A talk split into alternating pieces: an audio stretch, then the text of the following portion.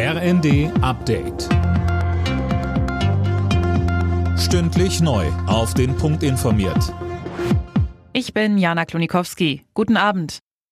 Einer der wohl bekanntesten Kritiker des russischen Regimes, Alexei Nawalny, ist tot. Er sei bei einem Spaziergang im sibirischen Straflager zusammengebrochen, in dem er zuletzt eine jahrelange Haftstrafe absaß, heißt es aus Russland. Sowohl die EU als auch die USA zeigen sich bestürzt und machen den Kreml für den Tod Nawalnys verantwortlich. Ähnlich äußerte sich auch Bundesverteidigungsminister Pistorius. Alexei Nawalny hat mit seinem mutigen Schritt nach Russland zurückzukehren mit seinem Leben bezahlt im Gefängnis. Und man muss kein Kriminalist sein, um einen dringenden Tatverdacht zu haben. Ich bin zutiefst schockiert. Nach Großbritannien hat jetzt auch Deutschland ein Sicherheitsabkommen mit der Ukraine. In Berlin haben Kanzler Scholz und der ukrainische Präsident Zelensky eine entsprechende Vereinbarung unterzeichnet. Mehr dazu von Imme Kasten.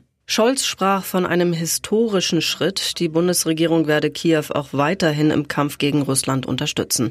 Das Abkommen ist nur eine Übergangslösung, bis die Ukraine der NATO beitritt. Ob und wann das überhaupt passiert, steht allerdings noch nicht fest.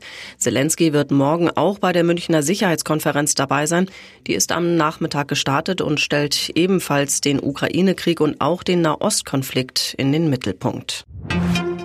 Israel plant trotz internationaler Kritik weiter die Offensive in der Stadt Rafah im Gazastreifen nahe der Grenze zu Ägypten.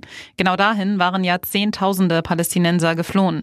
Berichte des Wall Street Journals, wonach Ägypten ein Flüchtlingslager für Palästinenser errichten will, hat Kairo nun aber dementiert. In der Fußball-Bundesliga eröffnen der erste FC Köln und Werder Bremen heute den 22. Spieltag.